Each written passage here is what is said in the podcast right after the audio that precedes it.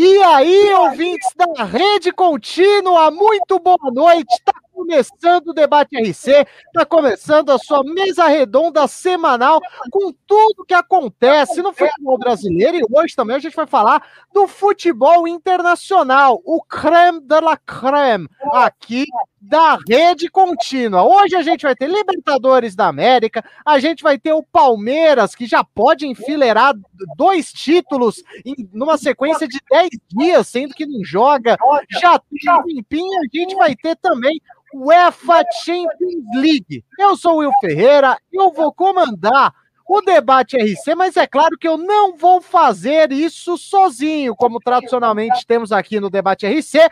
A gente vai ter três convidados. Por hora tem dois. Tem um atrasado e não é o Vitão Rodrigues, por incrível que pareça. Daqui a pouquinho vocês vão saber quem é que vai estar atrasado.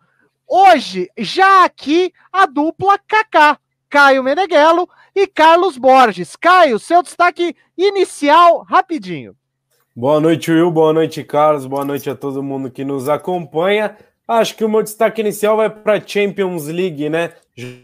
Jogos pesadíssimos essa semana e principalmente entre Bayern e PSG. O Neymar que busca sua Champions pelo PSG e a primeira do clube, do clube francês caiu logo contra o Bayern de Munique sem Lewandowski, mas ainda é o Bayern de Munique, né? Pois é, o pessoal já tá chegando. E se você tá com a gente, vem, deixa o seu like, porque quanto mais like, melhor para você, melhor para mim, melhor para todo mundo. Incentiva a rede contínua a continuar fazendo essa programação, até mesmo quando não tem futebol. A bola não tá rolando e a gente tá aqui, ó, se esforçando para levar entretenimento, informação para todos vocês. Carlos Borges, muito boa noite, seu destaque inicial.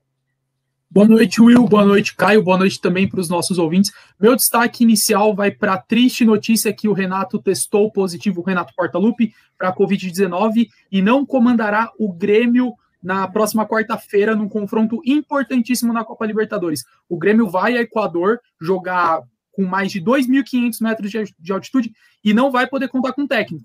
Claro que o, o auxiliar do Renato já está acostumado a, a comandar a equipe nessa temporada, comandou a equipe Estava comandando até então, até chegou a comandar num jogo contra o Ayacucho, no jogo de volta da Libertadores, mas a gente sabe a importância do Renato e dos treinadores no, no futebol, então vai ser uma grande perda para o Grêmio na, no confronto dessa quarta-feira. A gente vai falar mais do Grêmio. Eu só queria destacar que a gente ficou sabendo que o Renato Portaluppi testou positivo para coronavírus numa foto da Carol Portaluppi, que tava um lado a lado do outro. Eu pensei, mano, mas por que que você tá lado a lado do seu pai que testou positivo para coronavírus?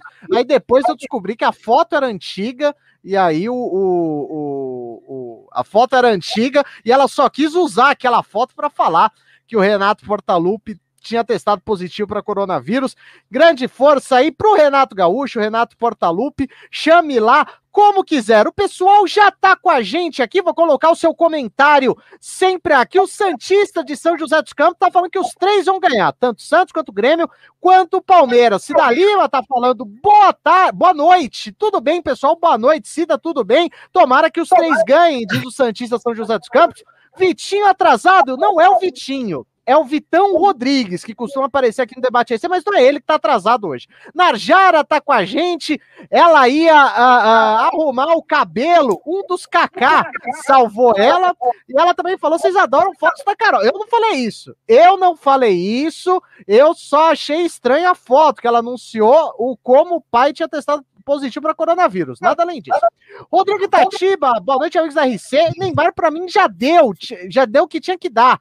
O rei da. Não posso falar isso em campo. Não sei como os clubes aceitam ele jogar desse jeito, queimando o PSG. A gente vai falar mais da Champions League no final aqui do programa, e aí vai todo mundo falar do Neymar. Eu tenho certeza que Neymar dá audiência. O Neymar é o cara. O pai tá sempre on e ele sempre dá audiência. O Ramon Santiago, salve RC a falando que nem precisa falar da Carol Portalupe. Quem tá falando isso é você. Eu não tenho nada a ver com a Carol Portalupe. Jackson de Oliveira Rodrigues, amanhã tem Libertadores da América e exatamente, vou pegar o gancho aqui do Jackson. Enquanto eu vou falando a nossa pauta, eu já vou pedir o seu like. Então aproveita, deixa o seu like, porque quanto mais mais like, melhor para você, melhor para mim, melhor para todo mundo.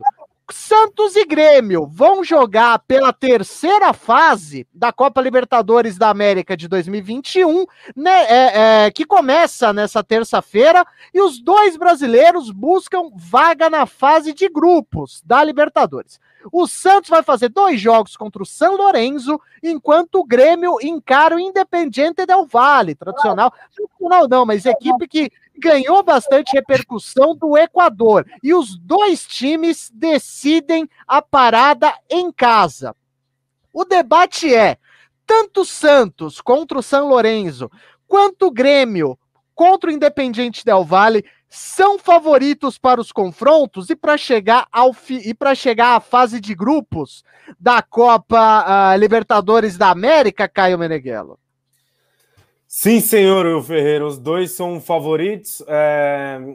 O Independente Del Valle perdeu o seu grande trunfo, né? Que todo mundo dizia que era o técnico Miguel Ramírez, hoje comanda o Internacional.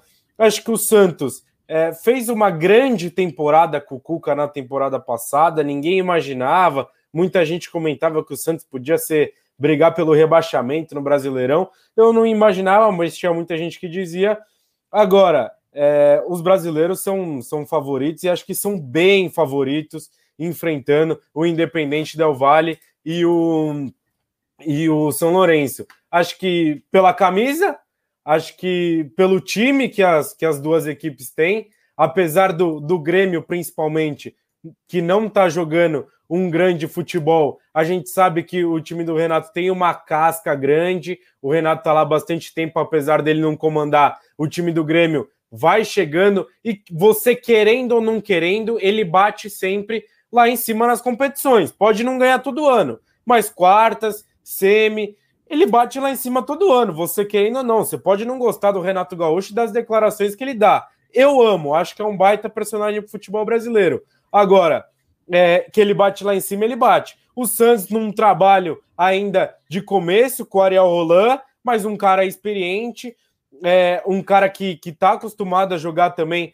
é, competições internacionais, acho que tem, tem tudo para fazer um grande trabalho. Acho que o, o Grêmio é mais favorito que o Santos, mas acho que os dois são muito favoritos. Agora tem que tomar cuidado, porque essa fase da pré-Libertadores aí tem tudo para acabar com o ano dos clubes brasileiros, né? Tem essa também, a Narjara tá falando que o Neymar ferrou a apostinha dela, o Ramon Santiago Neymar cai cai, impressionante, Neymar, a gente só cita o nome do rapaz e o pessoal já vem falar aqui, assim como da Carol Portalupe, se eu ver foto da Carol, minha noiva me deixa de olho roxo, eu também brigo com o Vitor Rodrigues se ele ficar olhando muito a Carol, caramba, hein? a Carol é minha inspiração, só que minha noiva não pode saber, saber, senão eu tô ferrado.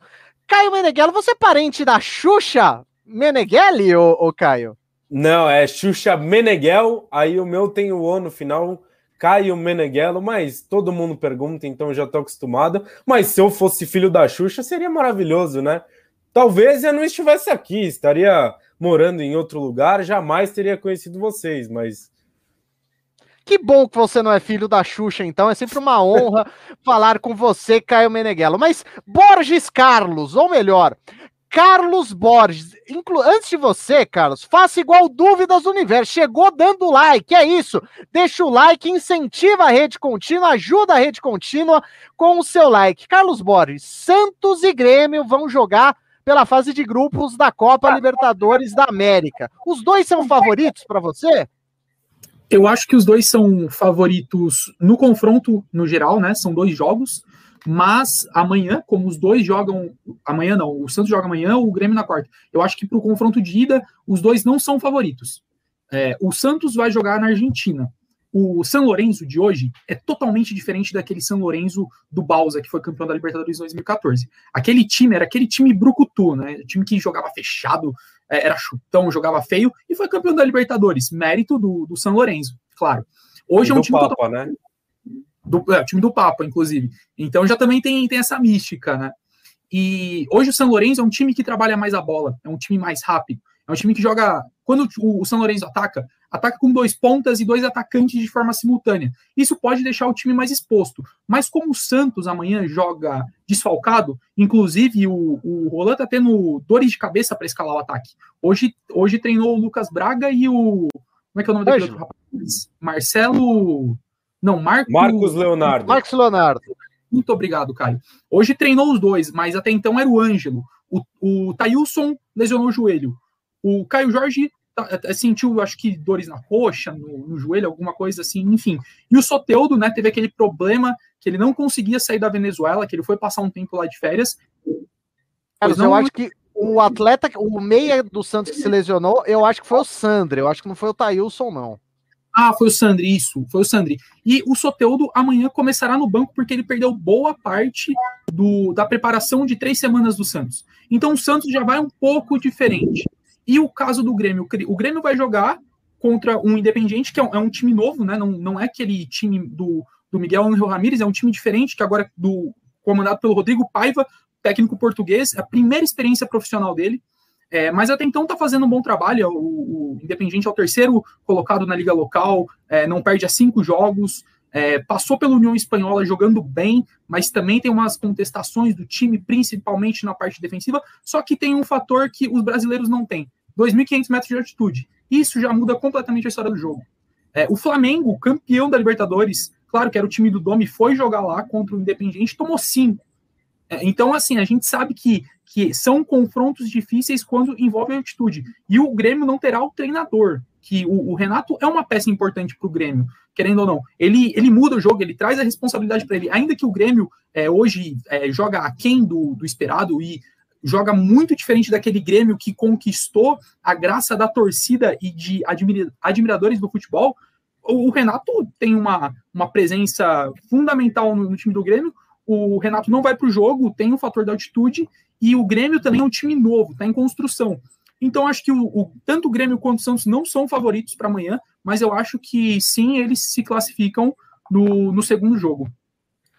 Muito obrigado, Carlos Borges. Agora está revelada aqui a identidade de quem se atrasou. A Cida Lima já tinha perguntado ninguém mais, ninguém menos que Vinícius Alexis, que por conta do atraso, um, perdeu o direito a destaque inicial, e dois, vai ter que pedir like antes de responder se Santos e Grêmio são favoritos às disputas contra São Lourenço Independente Del Vale na Libertadores da América.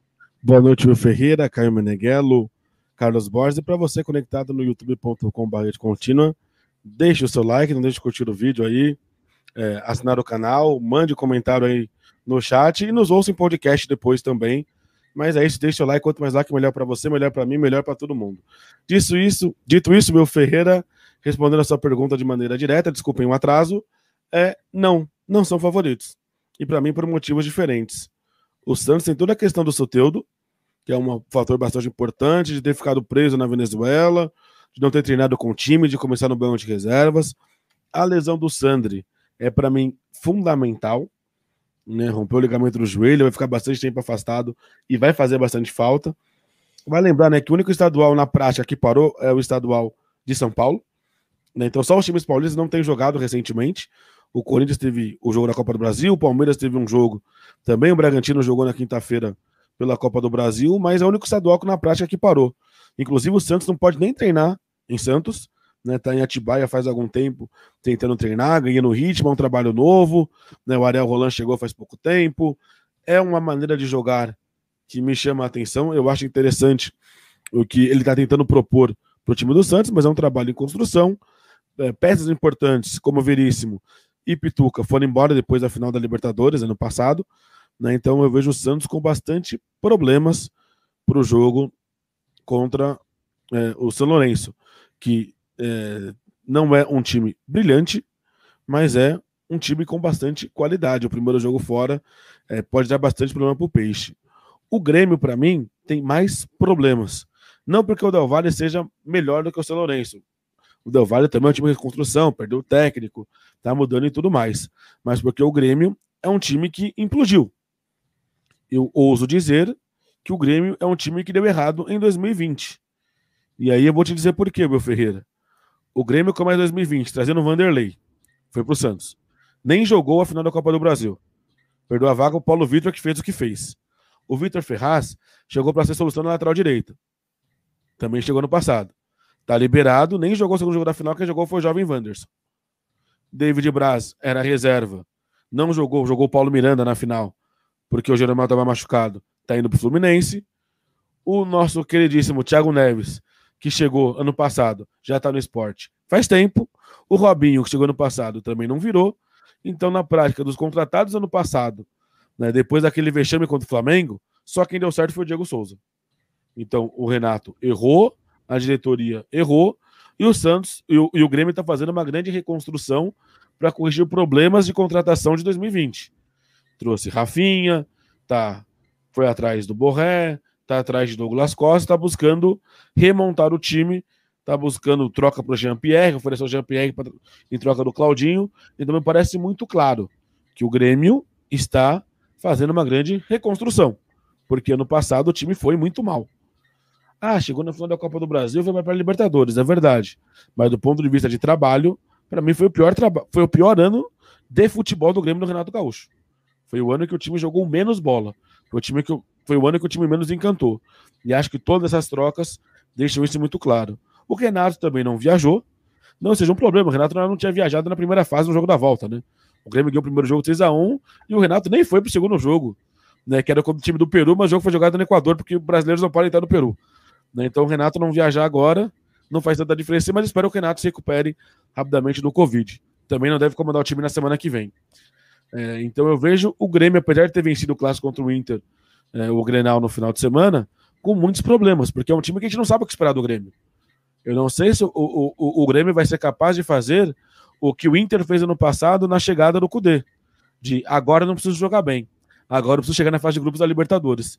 Porque todo ano do Grêmio, do ponto de vista financeiro, inclusive, vai depender disso. Ou você vai investir um caminhão de dinheiro para pagar o Douglas Costa, que é uma expectativa que o Grêmio tem, só para jogar o Campeonato Brasileiro. Ou o dinheiro que vai ser pago pelo Rafinha é, é, vai valer a pena se não tiver Libertadores, os recursos que vem da Libertadores. Ou até a investida do Grêmio pelo Soteudo. É uma coisa que está circulando desde ontem. Então o Grêmio depende de chegar na fase de grupo da Libertadores para ter condição financeira de fazer esse tipo de movimento. E acho que corre muito, mas muito risco.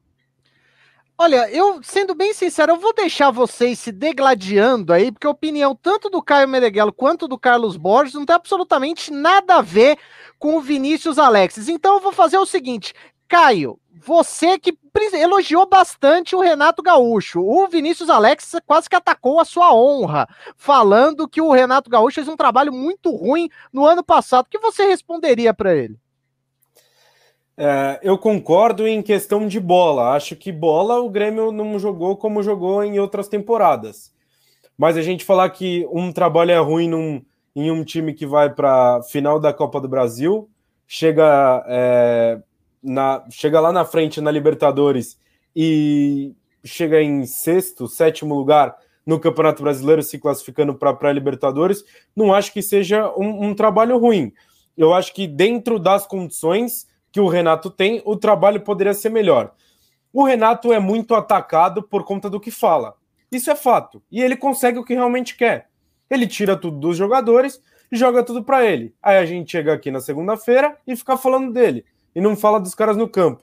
Isso é velho. Luxemburgo fazia muito tempo atrás. Os técnicos mais antigos fazia muito tempo atrás. Blinda os caras, a gente chega aqui e fica falando dele, das declarações. O Felipão fez muito isso, o Renato faz muito isso.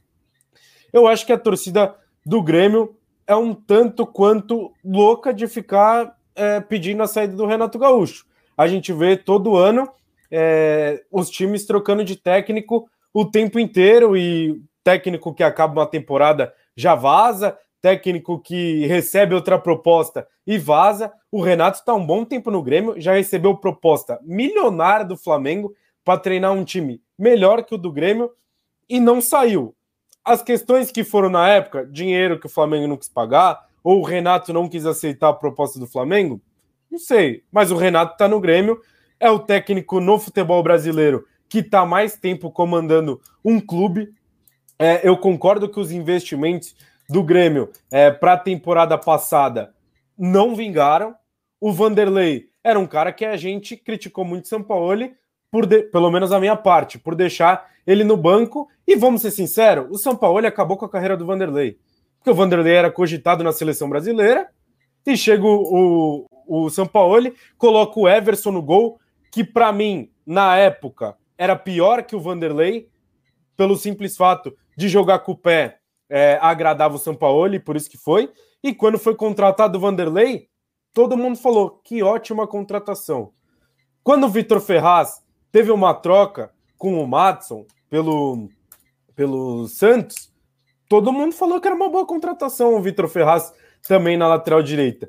O Thiago Neves é, outro, é outros 500. A gente foi naquela do, ah, vamos ver se o Renato recupera o Thiago Neves, que caiu o Cruzeiro, foi uma lástima completa e não deu certo. Não deu certo, não bateu, nem, nem o Renato conseguiu recuperar o Thiago Neves. Eu acho que assim, a gente critica muito o Renato Gaúcho porque a gente é muito induzido a isso pelas falas dele. Por, por, por ele falar que o Grêmio joga o melhor futebol do Brasil ele sabe que não joga, a gente sabe que ele sabe que o Grêmio não joga o melhor futebol do Brasil, e eu acho que a gente insiste em discutir as, as entrevistas do Renato Gaúcho sabendo o que ele quer dizer.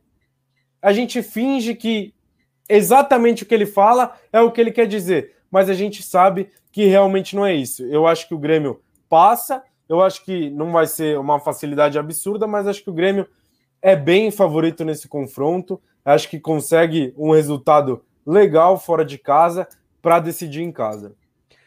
Antes do Carlos Borges, ele vai é, defender o lado do Santos, por assim dizer. Eu quero dar o meu plá bem rapidinho. Para mim, o Santos não é favorito contra o São Lourenço. O São Lourenço, querendo ou não, é um time que é um time muito irregular no campeonato argentino. É um time que, desde a chegada do Diego da Bove, ex-técnico do argentino Juniors, não, não conseguiu se achar ainda. Tá colocando as ideias do Diego da Bove em campo, mas é claro, gera uma instabilidade. Só que eu acho que o Grêmio é favorito contra o Independiente Del Valle. Tenho plena confiança de que os dois podem passar, mas não vejo favoritismo para o Santos. Então, Borges Carlos, como tá aqui na sua definição, por favor, conteste eu e Vini Alexis. Bom, vamos lá. É, o, o que pode favorecer o Santos, é, ainda que uh, o, o, Santos não joga há três semanas, é o tempo de preparação do time. Porque a, a gente vive uma linha tênue de treinador que reclama que tem maratona de jogos e treinador que reclama que não tem jogos. Né? Os, os caras têm que vestir uma camisa e falar assim: ah, jogar muito é, é ruim, é ruim jogar muito. Então, que os clubes se reúnam e, e acabe com os campeonatos estaduais. Ou não acabe, ou diminua as datas, faça alguma coisa, porque hoje num alto nível, se o futebol brasileiro quer ser competitivo como o futebol da Inglaterra, futebol espanhol, futebol, é, sei lá, italiano, francês, é, não pode existir um, um campeonato que ocupe três, quatro meses do calendário. Ah, mas é para favorecer as equipes, os, os clubes de menores expressões e com menos orçamento. Então, que a Federação Brasileira crie divisões para esses clubes, porque aumenta o planejamento não são estaduais que vão solucionar a vida desses clubes, porque nunca solucionou e não vai solucionar hoje. Porque um clube pequeno hoje tem uma vida útil de quatro meses. Mas e o, e o jogador que precisa de um ano para ter salário, para se sustentar. Então, o, o, já começa errado a organização dos estaduais. Enfim, voltando ao tempo que o Santos ficou disponível para treinar. O, o Olan, ele teve tempo para colocar mais a cara dele no, no time do Santos. É um treinador que chegou recentemente, é um treinador que tem boas ideias, joga um, um tem um futebol ofensivo, legal, mas para você implantar essa ideia, precisa de tempo de trabalho. Teve tempo de trabalho, teve três semanas, ainda que o time esteja desfigurado, e teve o, o problema do Soteudo que acho que todo mundo aqui concorda que é o craque do time do Santos, junto com o Marinho. Acho que o Marinho é mais decisivo, mas o Soteudo tem mais é, genialidade com a bola. E o Soteldo também é mais novo, então pode se desenvolver. Enfim, é, mas diante disso, o, o, o Santos enfrenta um time que joga para frente, um time que tem jogadores conhecidos como o Angel Romero, que jogou muito tempo no Corinthians, já fez gol no Santos, inclusive, o Oscar Romero, o Oscar Romero é reserva do time, Franco de Santo, que ainda que seja um centroavante é, não dos mais habilidosos, ele sabe fazer gol. Em oito jogos no, na Liga Argentina, ele fez seis gols. Então o cara tá com a, a pontaria refinada. E também tem o Fabrício Colotini. O Colotini jogou muito tempo no, no Castle, da, na Inglaterra, jogou muito tempo em alto nível e é um bom zagueiro. Também tem o Donati. O Donati jogou muito tempo no Racing e no Rosário Central. Ou seja, o Santos não vai jogar contra um time que é, é montado para jogar uma competição ali de seis meses, como era antigamente a Libertadores. Não, é um time que é, é um, é um time engessado, é um time bom. Ok, a gente, é, como eu falei no, no começo do, do, do, programa, que eu, eu acho que os, os times brasileiros são favoritos no confronto geral, mas que essa semana eles não são. E o Santos vai enfrentar um problema de jogar com um time arrumado, jogar com um time que tem uma ideia, jogar um time que tem jogadores que estão acostumados a jogar a Libertadores é, e também vai jogar fora de casa. Ah, mas não tem torcida e tal, mas a gente sabe que influencia, tem questão do gramado, os jogadores do São Lourenço estão acostumados a jogar na casa deles, e, e o Santos vai jogar amanhã desfigurado, não tem um ataque definido amanhã. Tá em, uh, hoje treinou Marcelo Leonardo e Lucas Braga, mas anteontem era é, Marcelo Leonardo e Ângelo. O Soteldo vai ser. Leonardo. Marcos Leonardo, isso, obrigado. Então, é, o Santos não tem um time definido para amanhã. E também tem é, desfalques, como o Sandri, que peça fundamental do meio de campo do Santos. É, e, e o Santos ainda também está em formulação. Eu acho que amanhã vai. Amanhã vai ser o grande teste de fogo do Santos na Libertadores. Vai jogar contra um clube grande, um clube que foi campeão. Se o Santos tem camisa, o São Lourenço também tem. Ah, ainda que seja é, um, um, clube de menor expressão, é um clube que ganhou a Libertadores. E, e, a gente sabe que isso conta também. Porque o Santos vai entrar no, no jogo e vai falar: a gente não está jogando contra um Deportivo Lara. Não, a gente está jogando contra o campeão da Libertadores de 2014. Ainda que seja um time que jogasse totalmente diferente do que joga hoje. É um time que também tem camisa, sabe jogar competição. Então vai ser o desafio sobre o Fogo do Santos. Acho que amanhã o, o, resultado vai interferir muito na partida de volta que vai ser disputada no dia 13, na, na quarta-feira da semana que vem, lá no Mané Garrincha. Finalmente esse estádio vai ser utilizado para alguma coisa. Enfim, é, então amanhã vai ser o, o, grande desafio do Santos. O Santos é favorito amanhã? Não, não é. Acho que não. Mas eu também acho que não vai ser é, uma partida derradeira que. É, ah, se, eu acho que o Santos só não classifica se tomar três amanhã e e for para jogar na partida de volta num, numa desvantagem de 3 a 0 no placar. Mas se amanhã empatar, a, o empate tem vantagem no jogo de volta. Se perder por um gol de diferença, o Santos também tem, tem é, vai ter chance de jogo, porque o Santos é um time hoje que joga para frente. Não é mais aquele time do Cuca que é, joga conforme o adversário é, dita a partida. Então, ainda que o Santos não seja favorito para o jogo de amanhã, acho que no confronto em geral, sim. É, pode ser favorito e eu acho que o Santos é um dos times, ainda que seja um time mais limitado, pode, pode surpreender. Muito obrigado, o Carlos Borges. Eu agora vou ler comentários. Recebi aqui uma indicação do Vinícius Alexis. Agora sim, o banner tá certinho, não tá, tá invadindo espaço aqui. O logo, bastante gente com a gente, então aproveita, deixa o seu like, porque quanto mais like, melhor para você, melhor para mim melhor para todo mundo. Rodrigo Itatiba tá falando que o Caio fazia a turma da Xuxa. e a Cida Lima tá falando que o Caio é um xuxão. Não sei o que quer dizer isso, tá? Mas enfim, Ramon Santiago, que Xuxo, que é tiazinha, Carla Pérez e as. Gente, vocês estão ouriçados, hein, gente? Dúvidas do universo, descobri que o tesouro lendário One Piece é uma foto do Will com, como Buzz Lightyear. Eu tô cada vez mais. tô entendendo nada.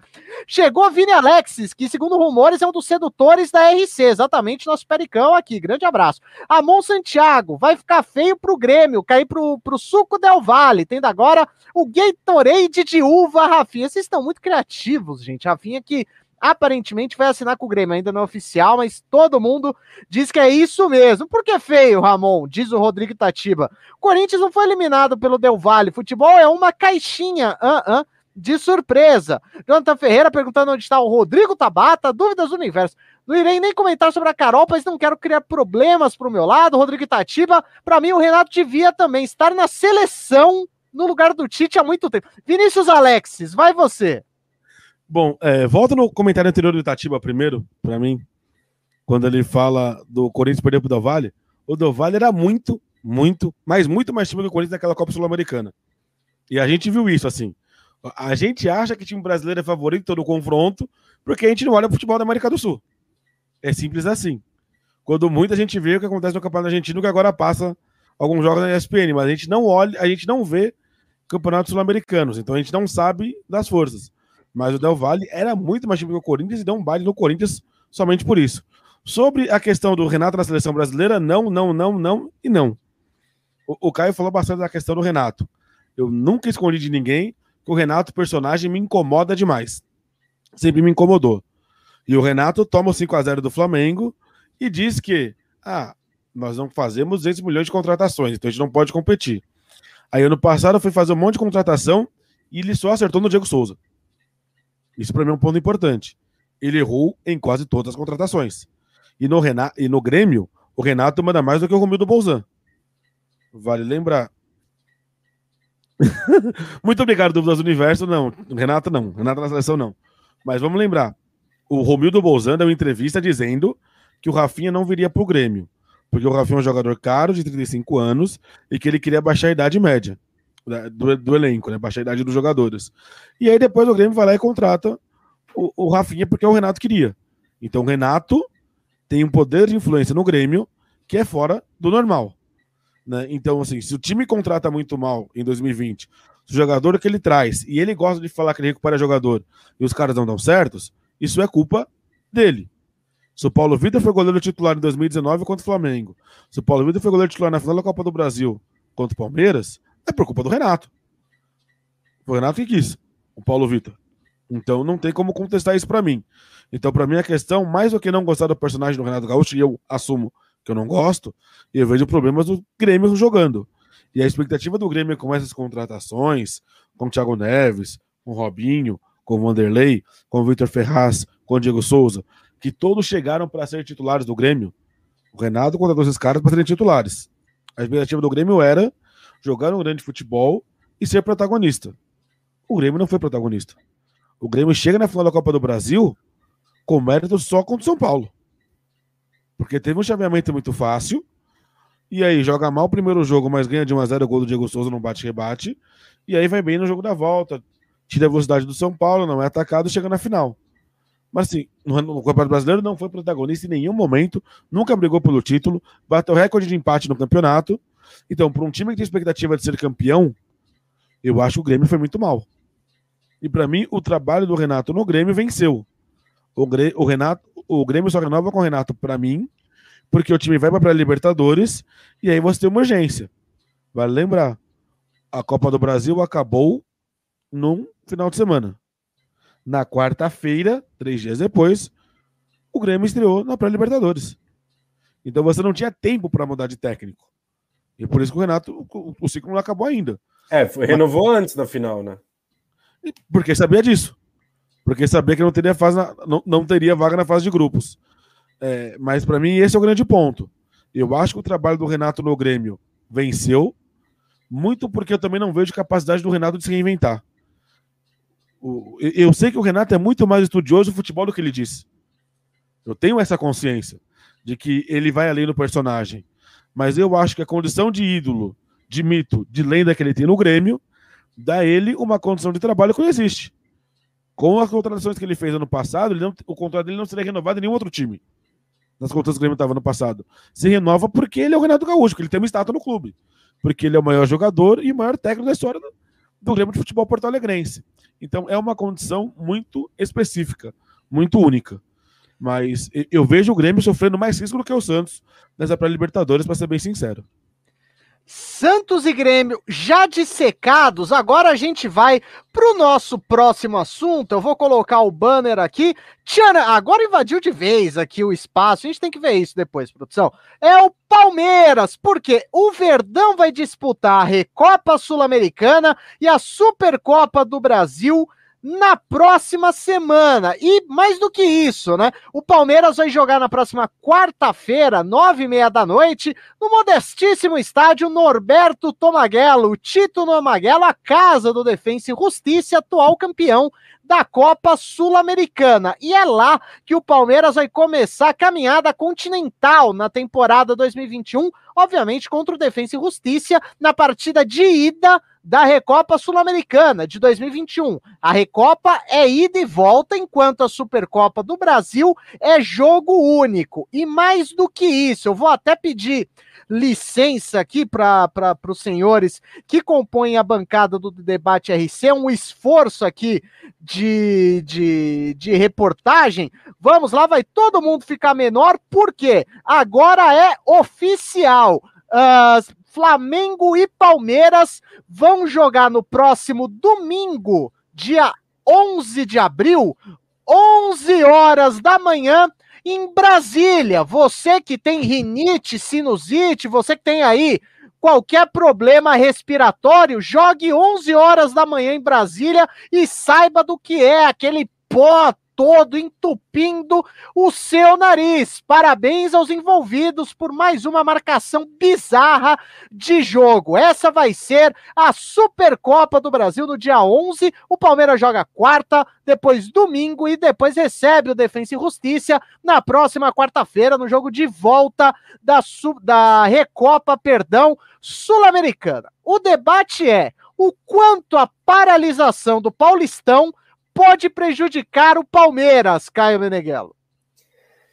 É, eu nem vou comentar a respeito do horário do jogo em Brasília, porque tinha que botar esses caras que decidem é, o horário do jogo às 11 horas para correr. Pode ser no sábado, já que no domingo vai ter jogo às 11. Põe os caras no sábado para correr lá, para ver se vai ser um agradável correr no Mané Garrincha às 11 da manhã no sábado. Mas enfim, é, devido à temporada do Palmeiras, jogo atrás de jogo, de agosto a março, é, sem ter tempo para parar, o Abel não ter semana para trabalhar, o desgaste dos jogadores, as férias que os jogadores em grupos separados tiveram agora no começo da temporada, acho que mais ajuda do que atrapalha. Palmeiras é um time que é bem estruturado, não perdeu nenhuma peça. Teve o primeiro reforço que é o Danilo Barbosa, meio-campo muito bom de bola. É, o Rafael Veiga, o Luan foram para Maldivas, não sei quem foi para outra praia. É, os caras foram realmente descansar. E aí é descanso mesmo, não é descanso com treino, não é treino meio período, é descanso, é fazer nada depois de uma temporada exaustiva, com três títulos empilhados nas costas é para relaxar com a família. Então os caras, uma semana, uma semana e meia sem fazer nada. E voltaram. E aí vai ter muita gente que vai falar: ah, mas o ritmo de jogo do Palmeiras seria legal ter uns jogos no Paulistão e tal. O Palmeiras nem devia jogar com esses caras no Paulistão. Tinha que enfiar o sub-20 inteiro lá, não dá. Eu sei que não dá pelo, pela lista A e B que a Federação Paulista faz, obriga você ter pelo menos alguns jogadores é, que não sejam formados nas categorias de base atuando. Mas os principais jogadores titulares não deviam nem entrar em campo no Paulistão. Quem sabe na fase final. Então, é, acho que teriam alguns minutos, óbvio, mas acho que não atrapalha em nada o Palmeiras, ajuda. O Abel ficou um tempinho a mais em Portugal. O Abel chegou na quinta-feira, tá treinando o time e é aquela preparação de uma semana clássica para final. E aí já treinou provável escalação com várias situações de jogo. Então acho que o Palmeiras é, chega tranquilo, chega preparado, chega motivado para levantar mais duas taças. Acho que contra o Defensa e Justiça tem uma, uma certa tranquilidade. Acho que o Palmeiras é bem mais time que o Defensa e Justiça. Mas acho que contra o Flamengo vai sofrer. Se fosse mais dois jogos, se fossem dois jogos, acho que sofreria mais. Por ser um jogo, acho que o Palmeiras pode se dar bem contra o Flamengo. É, vocês vão me falar, ah, o Palmeiras ano passado jogou com o time principal contra o Flamengo. E é verdade. É, mas numa, numa maratona bem pesada de jogos, em que o Palmeiras vinha jogando direto, com questão física e mental muito carregado, também por conta da Libertadores. É, acho que o time do Flamengo é melhor sim que o do Palmeiras, mas acho que são os dois melhores times do Brasil. E se tivesse uma Supercopa do Brasil realmente para fazer hoje, teria que ser Palmeiras e Flamengo. Jogo único, que eu era completamente contra as finais da Libertadores e tudo mais. Acho que é um, é um jogo legal, por toda a emoção, por todo o evento que se cria. Acho que Palmeiras e Flamengo é, será muito, muito mais legal que Palmeiras e Defensa e Justiça. Acho que Palmeiras tem condições de levar as duas taças para casa já no comecinho de ano.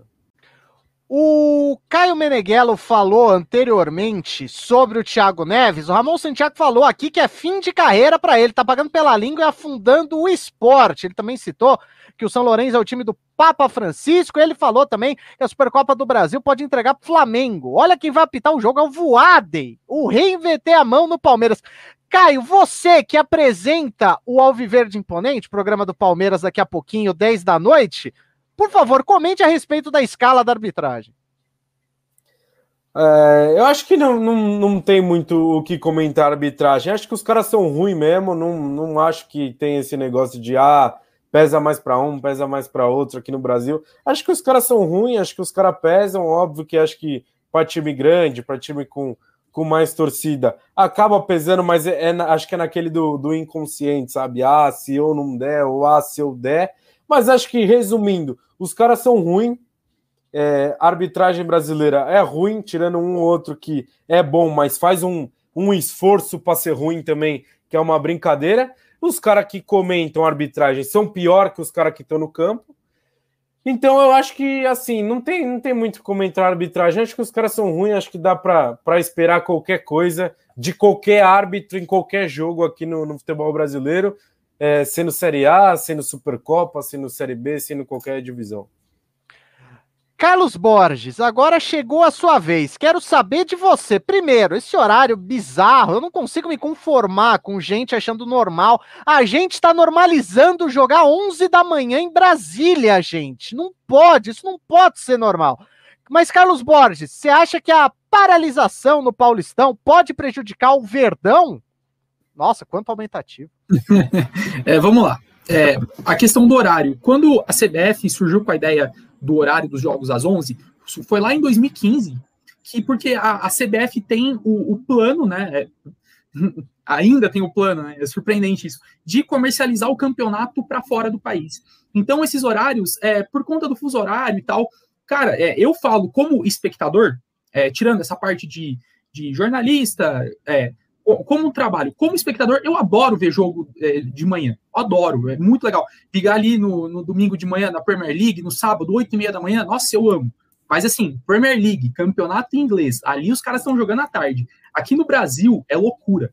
É, eu não sei vocês como é a vida, vida atlética de vocês, mas eu adoro fazer corrida, eu faço musculação, e mas os horários que eu faço, sempre 6, 7 da manhã, porque é o horário que o sol está mais baixo. Cara, se, mandar, se você mandar eu correr 11 horas da manhã, eu vou provavelmente te mandar naquele lugar porque é humanamente impossível. Então, assim, você quer fazer um campeonato comercial, você quer melhorar o alcance de transmissão, é, coloque em horários que seja é, humanos para os atletas, porque se você quer aumentar o seu nível de transmissão, mas você abaixa a qualidade do jogo, é, é trocar seis por meia dúzia. E agora, é, sobre a questão se o, a pausa do, é, do Paulista atrapalha o Palmeiras, não eu acho que até favorece. O Palmeiras no ano passado jogou 78 jogos.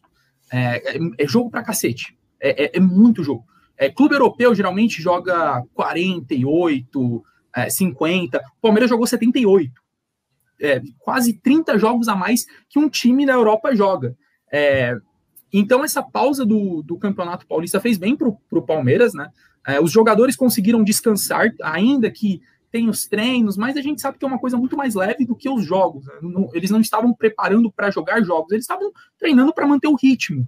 É, a questão do ritmo de jogo talvez influencie, mas eu acho que não vai ser uma coisa determinante. Até porque o, essa, essa comissão técnica do Palmeiras mostrou que é muito boa é, recuperação é, na parte da recuperação física. Então acredito que se um time que teve, uma, é, teve diversas maratonas de jogos na temporada passada é, não teve é, casos, não teve crise, surtos de lesão física. É, um jogador ou outro ali chegou a machucar e tal, mas foram duas, três semanas no máximo que ficou fora, mas nenhum jogador apresentou uma lesão séria. Então a equipe de recuperação física do Palmeiras é, já demonstrou que é muito boa. Então acredito que é, essa pausa que foi benéfica para um time que vinha de uma maratona, acho que não vai ser um impeditivo. Pode ser que os jogadores é, estejam fora de ritmo ali, mas é questão de jogo. Durante o jogo eles vão pegando o ritmo, o tempo de bola. Mas eu acho que essa pausa fez muito bem para o Palmeiras, porque os jogadores precisavam descansar, é, até porque, é, meu, vindo uma temporada de 78 jogos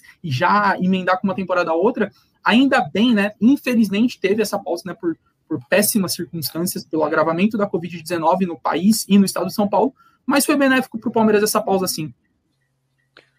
Muito obrigado, Carlos Borges. Ramon Santiago está falando que a Globo só colocou esse horário para a Supercopa do Brasil para tentar ganhar da Band com a Fórmula 1. Não é verdade, Ramon, porque o próximo GP de Fórmula 1 é só no dia 18, o GP da Emília Romanha, lá no, no, no triste, né? Por que não dizer? Autódromo Enzo Dino Ferrari em Imola. Inclusive, aguarde novidades sobre Fórmula 1 aqui na rede contínua. É o que eu posso dizer para você. O Dúvidas do Universo está falando que vai dar uma saída daqui a pouquinho, tá de volta. Fica tranquilo, dúvida só deixa o seu like. E se você não for o Dúvidas do Universo, deixa o seu like também, porque quanto mais like, melhor para você, melhor para mim melhor para todo mundo. E aí o Osney Souza tá falando aqui que com o salário de jogadores, eu corro da asa norte até a asa sul. Então, Osney, eu entendo o que você tá falando, os caras ganham bem demais, obviamente, só que Vida de atleta exige preparação e cuidado também de atleta. Você querer alto rendimento de qualquer pessoa em Brasília, 11 da manhã, não tem como, cara. Não tem como. É inacreditável. A gente, Osnei, vai por mim. A gente não pode normalizar jogo em Brasília 11 da manhã de jeito maneiro, Osnei. Grande abraço para você. Mas voltando à pauta, Vinícius Alexis, Verdão disputa a Recopa, a Supercopa e vai jogar também nesse grande horário de domingo às 11 da manhã. Eu quero saber pra, é, de você esse pacote físico, por assim dizer, do Verdão pode ser ainda pior por conta da paralisação no Campeonato Paulista? Bom, vamos lá que eu tenho bastante coisa para falar, eu espero lembrar de tudo. Primeiro ponto, você colocou a imagem do Twitter, o estagiário vai ser mandado embora. Naquela imagem está dia 11 de março o jogo, não dia 11 de abril. Tá 11 do 3. Nossa, Primeira... verdade, hein? Acabei de ver. Primeira coisa que chama atenção. É, do ponto de vista é, do Palmeiras, eu acho que a pausa foi importante. E eu, eu não fiz o cálculo formalmente, mas eu ouso dizer que o Abel Braga tem mais jogos do que treinos comandando o Palmeiras. Desde que ele Abel chegou. Ferreira. O Abel Ferreira, desculpa. Ele comandou o time em mais jogos do que em treinos. E aí, para mim, tem uma, uma questão, a, a, uma crítica ao Palmeiras. Eu entendo que o Abel não trouxe a família, por motivos óbvios, que ele tinha que ir para Portugal ver a família. Mas se a grande reclamação do Palmeiras era tempo para treinar, o Abel não estava aqui no tempo que ele tinha para treinar o time. Os caras estavam de férias, Vini. Mas ele tinha que. O, o, o Flamengo deu férias pro time e o Rogério ficou treinando o time. O Flamengo botou o time em reserva para jogar e, o, e o, o Rogério continuou dando treino pro titular quando eles voltaram. O, o, que eu entendo é: o Palmeiras teve o único momento, talvez, da temporada que vai ter tempo. Porque vamos lembrar: vai ter jogo em cima de jogo de novo, não vai ter pausa para eliminatórias, não vai ter pausa para nossa queridíssima Olimpíadas. Então, assim, vai ser um calendário corrido, apertado e sem tempo de novo. A gente já sabe disso. O Abel chegou em novembro. O Abel não deveria nem ter tido férias, porque para ter férias tem que ter um ano de empresa. Todo mundo sabe disso. E aí, no momento em que você tem para dar treino, você não está no Brasil, ok, foi uma escolha. Mas depois não reclame da falta de tempo para treinar.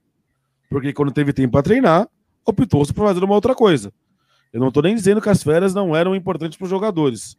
Eu acho que, sabendo que o Abel teria trabalho para voltar ao Brasil, isso poderia ter sido conduzido de outra forma. E aí lá na frente a gente vai ver se deu certo ou não. Eu só acho isso. Haveria outras maneiras de resolver essa situação da falta de tempo para treinar, porque agora você teria tempo para treinar. Eu achei esse o ponto. Os jogadores ficaram 15 dias fora, então eles voltaram pelo menos 15, 20 dias. Porque já deu um mês a final da Copa do Brasil. Então, poderia ser uma outra alternativa. Mas acho que para os jogadores, para o elenco como um todo, não estar jogando era mais importante. Porque eu acredito que você daria ritmo para alguns jogadores, mas o foco seria dar treino físico. E colocar os caras em condição física, porque, como bem disse o Caio, os caras ficaram 15 dias de perninha pro alto, descansando e curtindo de forma muito justa e merecida. E aí vale lembrar: se você vai para um jogo na quarta, o seu treino da terça é leve, porque é um treino pré-jogo, e o seu treino na quinta é um regenerativo pós-jogo. Treinamento, né, para jogar uma partida. Então, não jogar para o Palmeiras, eu acho importante. É, o Palmeiras tem uma maneira muito clara de jogar, e acho que isso não se perdeu nesse tempo todo. O Palmeiras é, é excelente no time reativo, é excelente no time que tem um contra-ataque, para mim, mais mortal do Brasil. E acho que isso vai ser importante quando defende justiça. Acho que contra o Flamengo a coisa aperta um pouco mais. Então eu não vejo o Palmeiras com tantas questões assim para esse momento. Mas acho que para a temporada do Palmeiras, o Palmeiras ser capaz de criar outras maneiras de jogar, esse tempo que o Abel perdeu talvez faça falta. Porque vai ser um time que, de novo, vai ter problemas para treinar. E por quê? Porque a CBF é incapaz de valorizar os melhores times.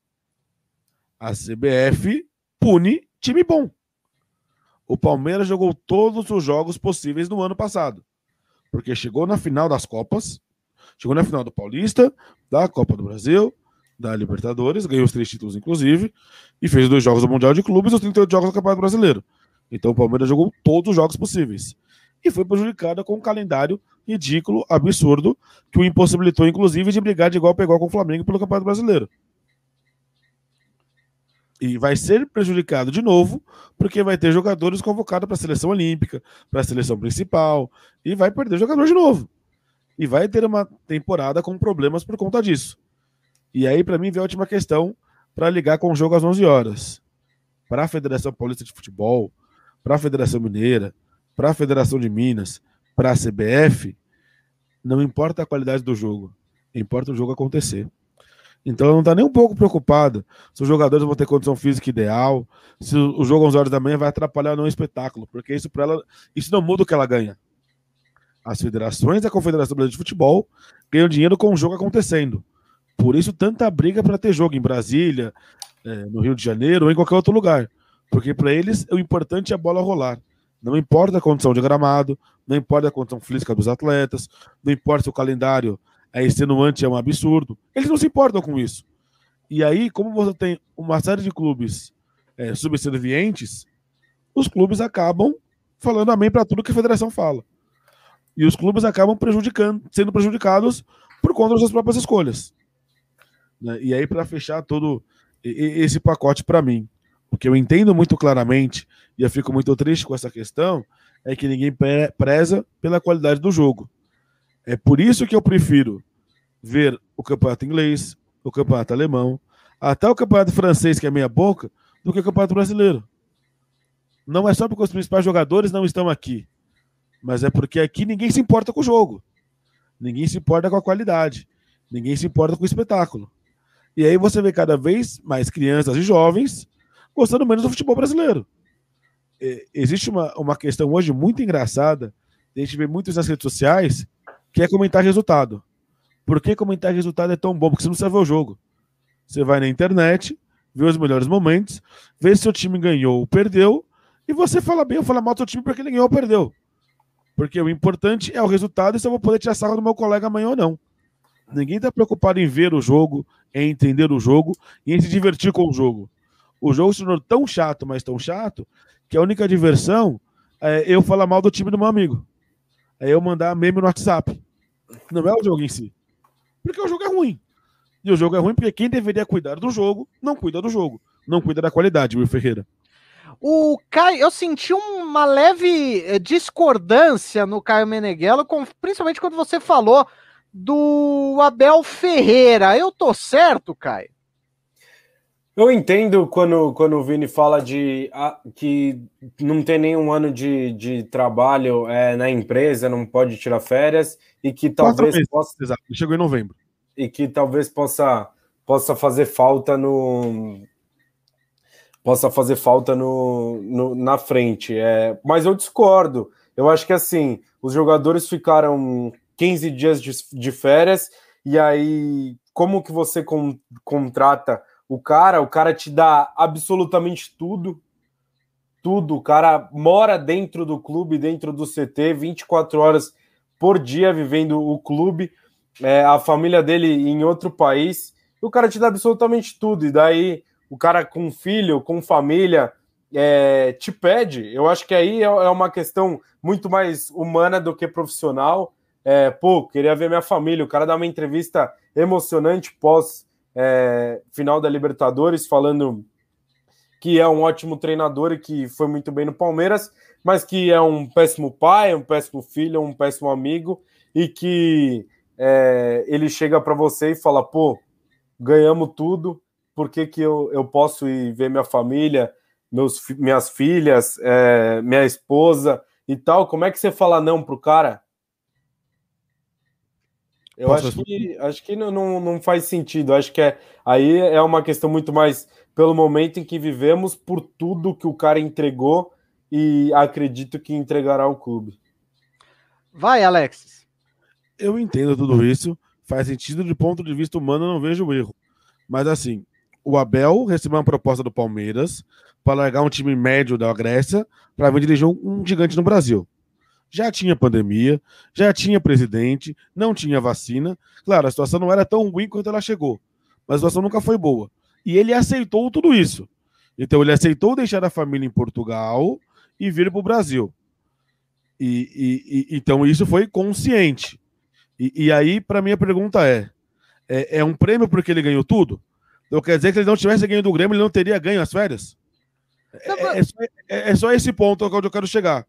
Eu acho que do ponto de vista do Palmeiras, eu acho que o ideal era ele não ter ido, porque sabia que ele lembra muito para voltar.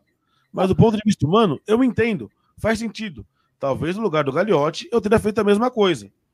Mas eu acho que isso vai prejudicar o Palmeiras ao longo da temporada. E se daqui um mês a coisa não for tão bem e o Abel vier falar que a coisa não tá bem porque ele não teve tempo para treinar, eu vou ser um dos caras que vai lembrar. Você não teve tempo para treinar, porque em março, quando você poderia estar dando treino, você estava com a sua família. Porque isso foi uma escolha. Eu acho que é só isso. Existe para mim uma relação de causa e consequência. É a mesma coisa do time que aceita o calendário da CBF e depois reclama do calendário. Você está reclamando de uma coisa que você entendeu e concordou. Eu acho que o Abel, quando veio em novembro, ele entendia que ele só ia voltar de férias em dezembro do ano que vem. Em novembro desse ano, no caso. E Ou no fim da temporada. Sim, mas já se sabia em novembro que a temporada ia acabar em março. E se, em março que ele poderia voltar para Portugal? Então tá bom.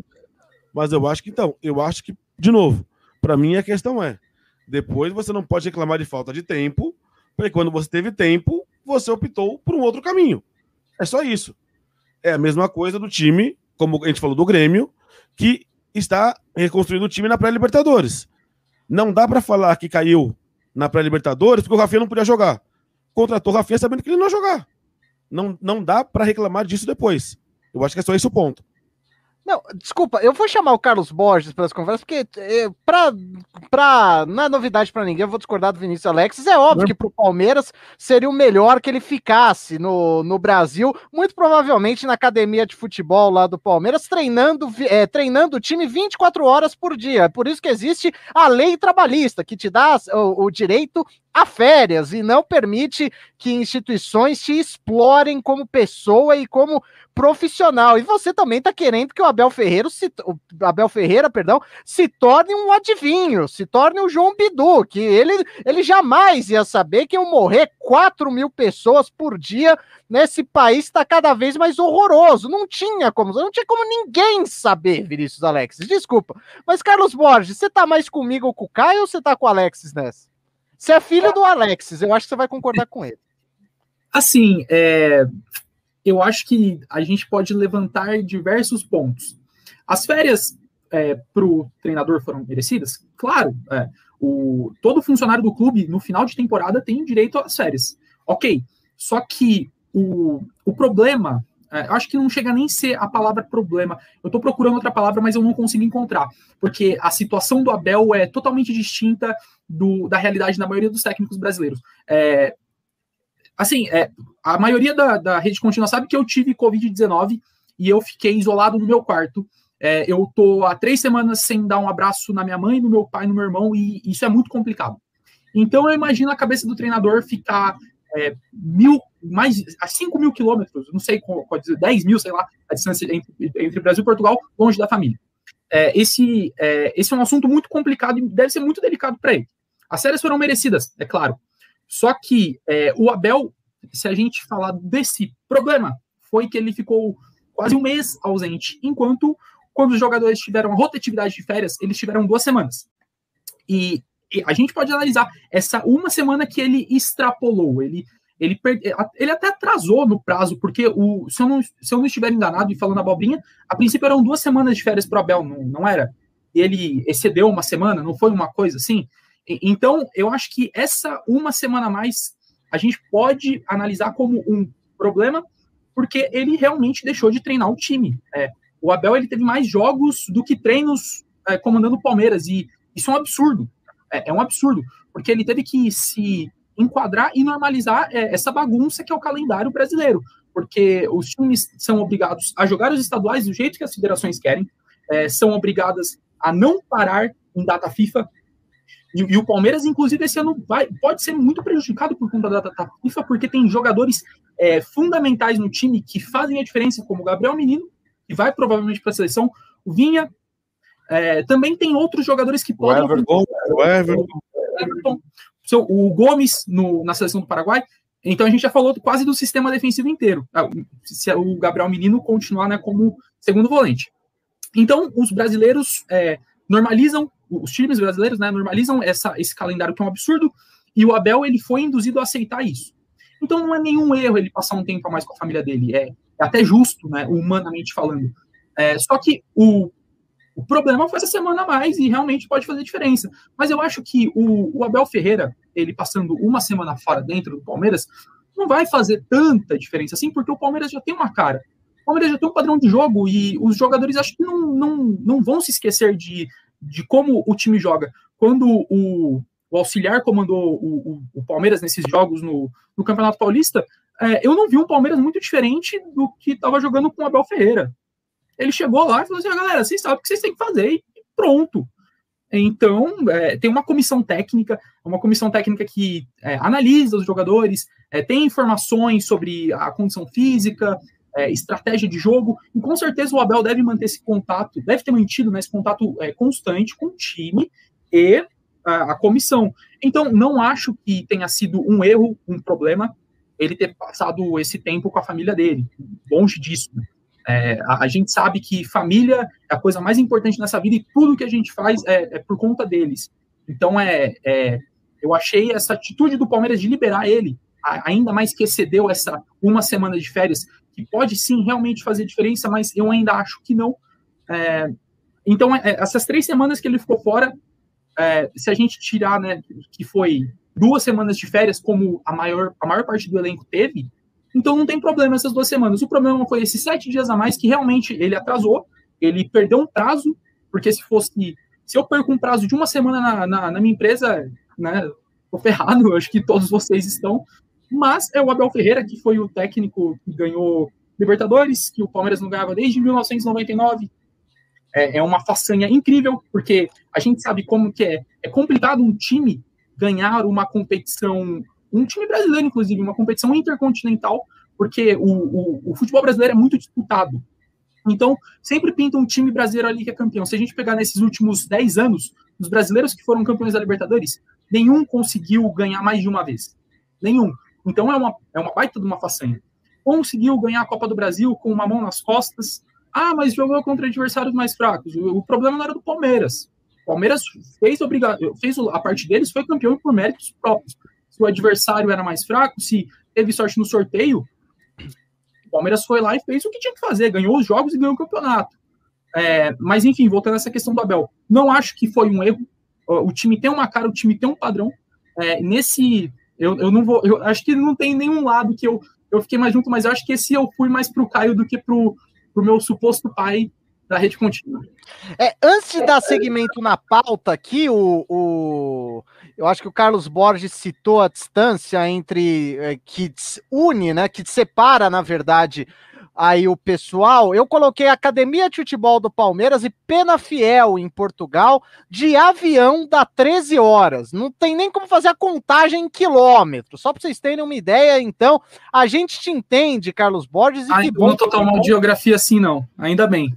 É, e que bom que você está recuperado do coronavírus. O pessoal segue com a gente aqui. Uh, nem sei comentar sobre o horário do jogo da Supercopa do Brasil, diz o Dúvidas Universo. Samuel Santiago, 11 horas aqui no Distrito Federal, só é de rachar, não sei o que caiu um temporal. E temporal no centro-oeste não é a coisa mais normal que existe na face da Terra. Dúvidas do Universo, quem tem que estar à frente da CBF é o pessoal que organiza as peladas. Nossa, é, isso é bem verdade. Osnei Souza, Vini sempre soberano em seus comentários, então ele discordou do restante do pessoal aqui. Aí ele falou: wash hands. Então, lave suas mãos, proteja-se, previna-se do coronavírus e use máscara também. Pamela Rocha Cruz tá aqui batendo palmas pro Vinícius Alexis, dúvidas do universo. Ele chegou a ajudar o auxiliar dele enquanto estava em Portugal, mais ou menos no mesmo do mesmo jeito, né?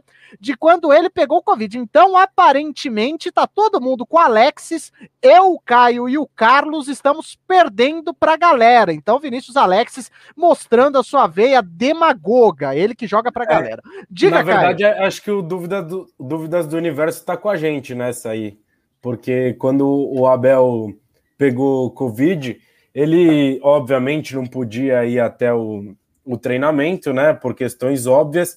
Então ele é, assistia ao treino através de um drone que o Palmeiras é, tem lá na academia de futebol e mantinha o contato com os, com os auxiliares.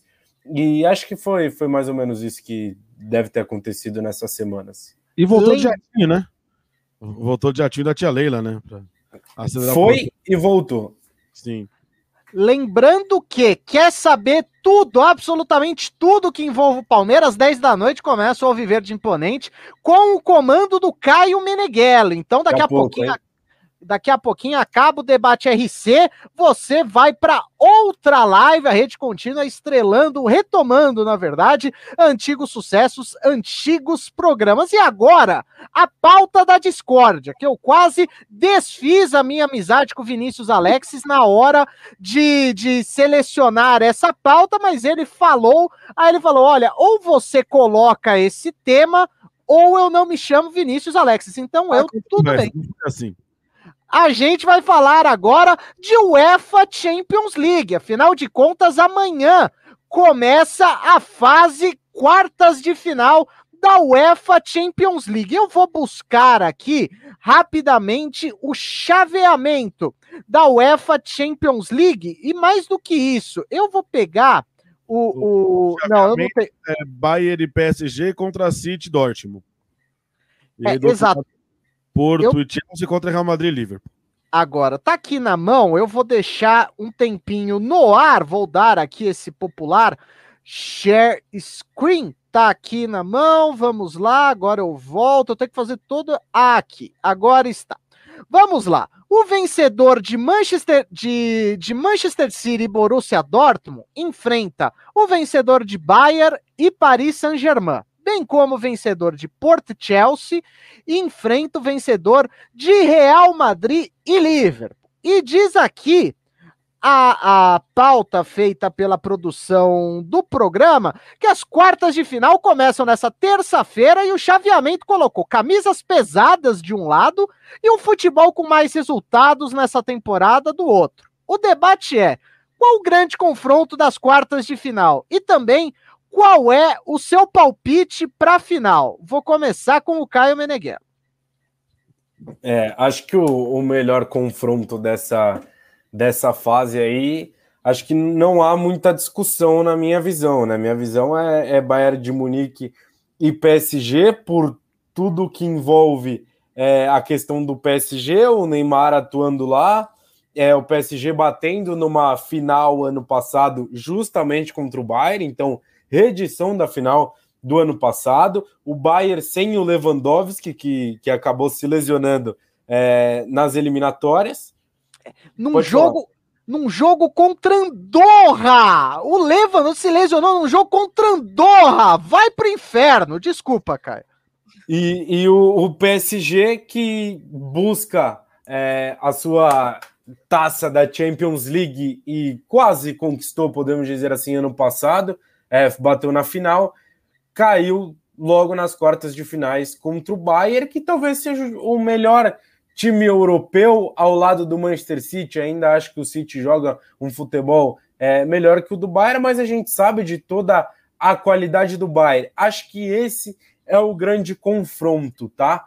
É, e aí, para eu já dar o meu palpite para a final, daqui a pouquinho a gente fala mais um pouco sobre os confrontos em si, mas eu tô apostando num City Real, tá? Eu acho que é, o Real aí todo mundo vai, ninguém vai apostar no Real, mas acho que o Real, a camisa do Real Madrid fala diferente na Champions League.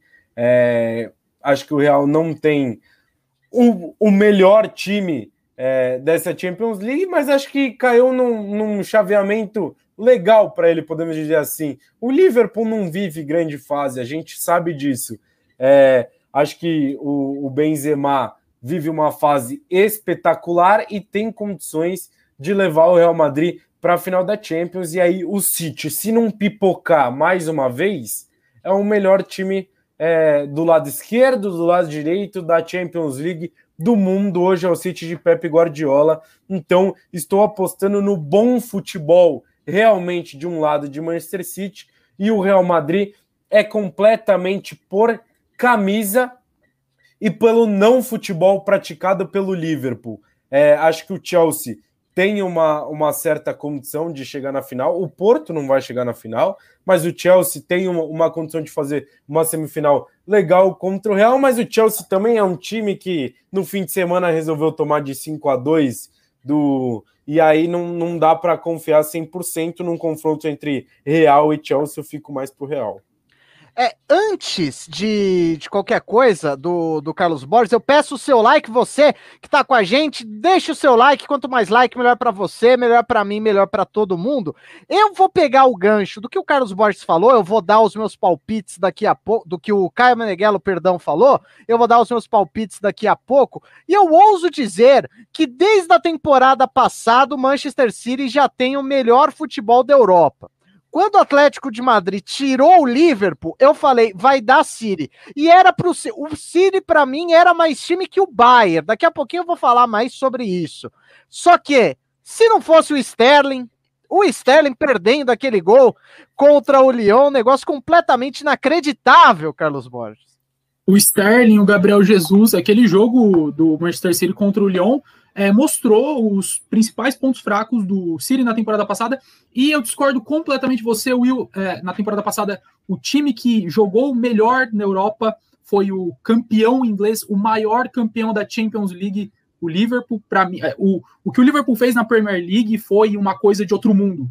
Vai ser, vai ser muito não muito difícil com o Guardiola no Manchester City, né? Mas vai ser muito difícil a gente ver um time tão eficiente como o Liverpool foi na Premier League. Tanto que quase, né, flertou ali por muito tempo de, de conseguir a, a, Premier League de forma invencível, né? Que a última, a última e única vez que aconteceu foi com o Arsenal lá em 2003, 2004.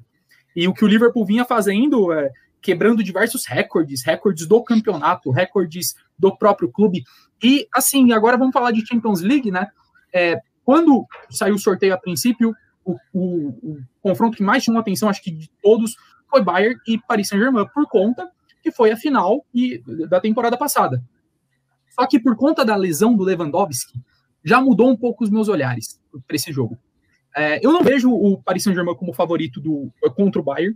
É, o, ah, o Paris Saint-Germain tem o Neymar, Mbappé, Icardi, Di Maria, não sei quem, mas o, o, Paris o, o Bayern tem um time muito equilibrado, muito equilibrado. É, o, o, grande jogador do Bayern é o Lewandowski, só que em todos os setores o Bayern é muito equilibrado de jogadores é, de altíssimo nível.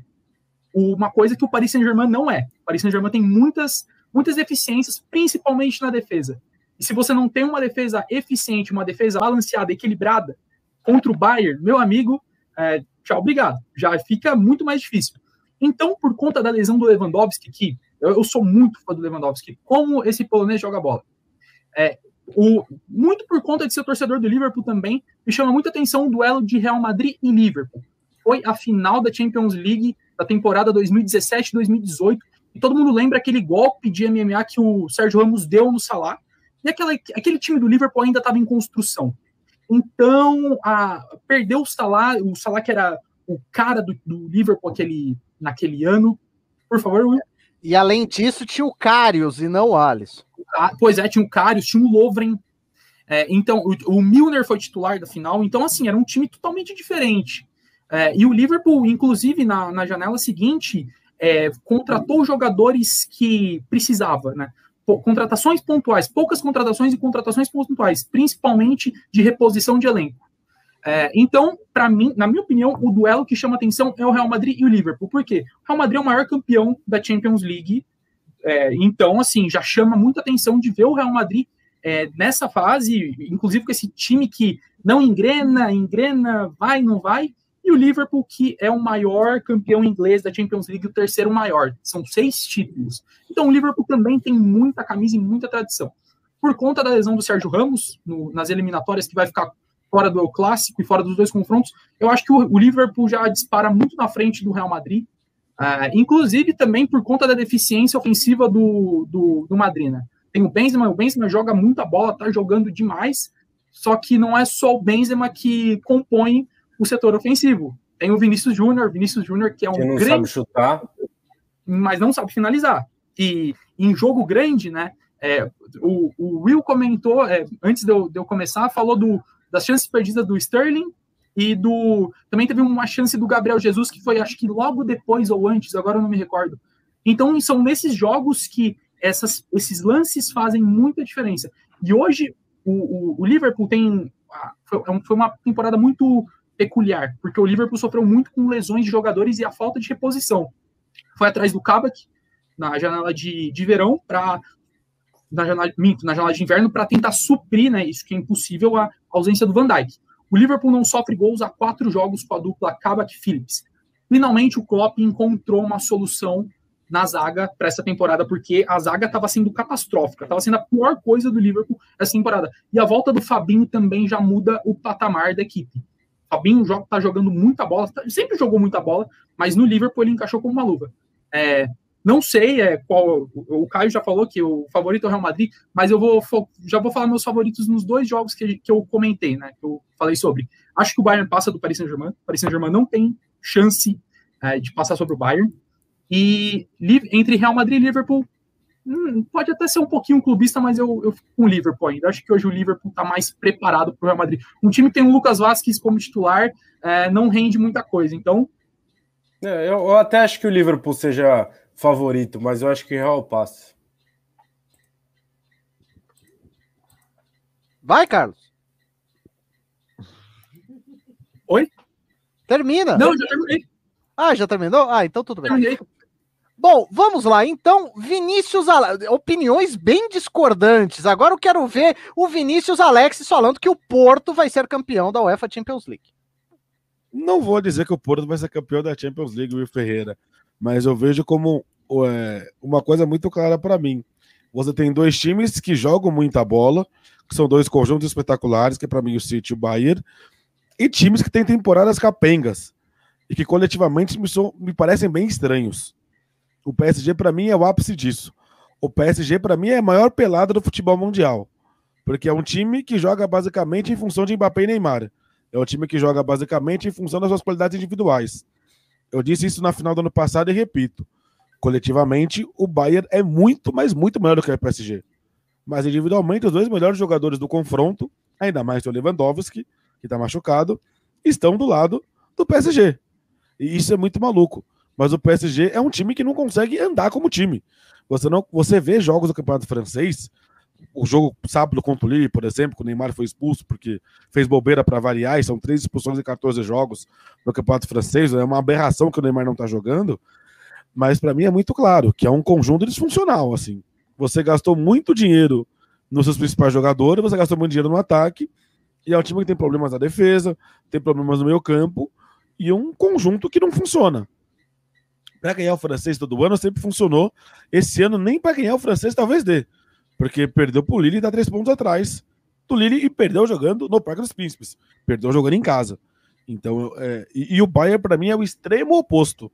Você tem o Lewandowski, que é o fazedor de gol inacreditável, atual melhor do mundo, mas quem é a grande qualidade individual Quem é o cara do drible, do um contra um? Não tem. Você não tem ninguém parecido com o Neymar ou com o Mbappé. Não só em talento, mas em característica, inclusive. O Sané não é esse cara, vamos combinar, né? O Sané é bom, mas o Sané não é nada demais. Então, o, assim, o Sané ele é muito. Desculpa, Vinícius, ele é muito inconstante. Tem jogo que ele faz chover e tem jogo que ele parece o Vinícius Júnior finalizando. Sim. Então é isso. Eu, é, é, a minha teoria é de que o Sané é um cara comum, assim, que não é nada demais. E, e, e, e, e para mim, esse confronto é a maior antítese desse ponto. De um time que é coletivamente extraordinário contra um time disfuncional, mas que tem jogadores do ponto de vista individual extremamente talentosos. Apesar de hoje ser quase impossível substituir o Lewandowski, eu acho o Bayern bastante favorito pela força do conjunto. O Bayern é um time muito capaz de anular, de tirar espaço de Neymar e de Mbappé. E aí quem vai criar nesse time? Como é que esse time vai jogar se você anula os dois principais jogadores? Por outro lado, é, eu vejo o PSG numa transição para mim, é a temporada de consolidação de que o Paris Saint-Germain é o time do Mbappé e não o time do Neymar. De novo, o Neymar jogou 13 jogos no atual campeonato francês. Ele, e contando a expulsão do último jogo da temporada passada, são três expulsões em 14 jogos. É uma aberração. É um absurdo. A ponto da France Football colocar na sua capa se o Neymar é realmente jogador dessa classe, todos acreditavam. Está sendo debatido isso. Eu acho o Neymar um jogador extraordinário. Tem um talento, para mim, inquestionável. Mas o fato do Neymar não ser protagonista do PSG nos momentos importantes é uma coisa que me chama a atenção. Não, mas o, o, na Champions do ano passado, o Neymar foi total protagonista do Paris Saint-Germain. É, e, e, e na final foi muito mal. E no jogo na gigante... foi muito, foi muito mal, como, como o time inteiro do, do PSG foi. E, na, e na semifinal, não foi o cara que fez os gols decisivos. Porque foi um jogo que o, Paris Saint-Germain nem jogou tão bem assim. Na semifinal? É. A virada de 2x1. Ele, ele foi muito. Lance. É, ele foi muito bem no jogo contra a Atalanta de Bergamo. Essa assim, nas Sim. quartas. O primeiro jogo lá do. do... Na, na semifinal contra o, o Leipzig, ele jogou muita bola. Qual foi o jogo da virada? Foi, foi, foi do Atalanta, do Atalanta, que ele, que ele jogou o jogo muito, o jogo inteiro e ainda fez a jogada do último gol. Perdeu dois, perdeu dois gols inacreditáveis no começo do jogo. Em ele duas jogadas completamente criadas por ele. E perde um gol cara a cara com um jogador da qualidade dele não pode perder. E o time quase ficou fora da, final, da Champions por conta disso. Então tem, tem esses detalhes.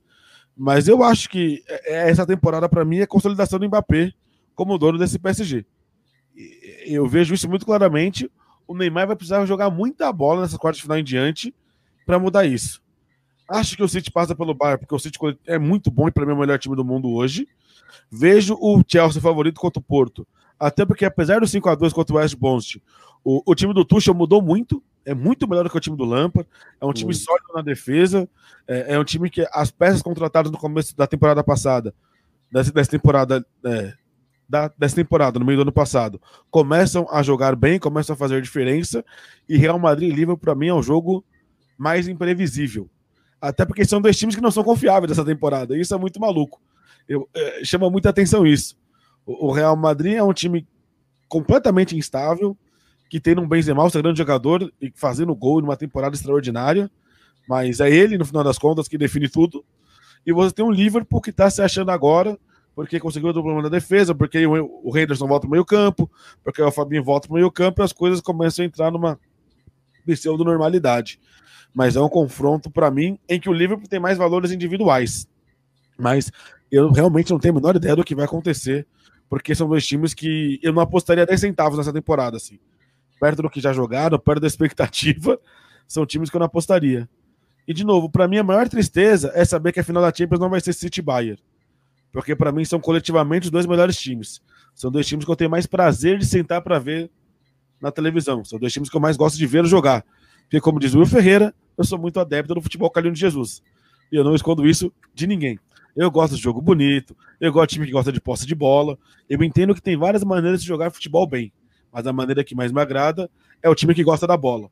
E City e Bayern, para mim, são os dois que fazem isso de melhor forma no mundo hoje. Tá, então vamos lá. O Carlos também não deu os palpites dele. Eu vou começar pelo Carlos, então.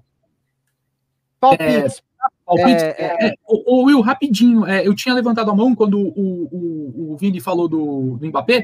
A questão do Mbappé, é, a gente também pode ir muito pro lado nacional, né? O Mbappé é francês, é uma jovem promessa, foi campeão mundial da França, jogando muita bola.